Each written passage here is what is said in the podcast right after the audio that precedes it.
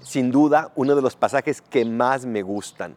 Esta mujer Ciro Fenicia que viene a pedirle a Dios el don de la curación para su hijo.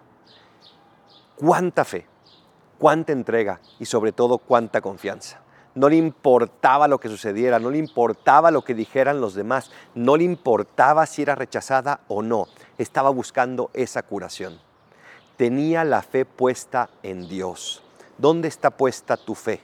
¿Dónde está puesta tu confianza? Ojalá que como esta mujer en Dios, sin importar lo que suceda, siempre buscando a Dios, siempre buscando ese encuentro personal con ese Dios que es el único que puede salvar.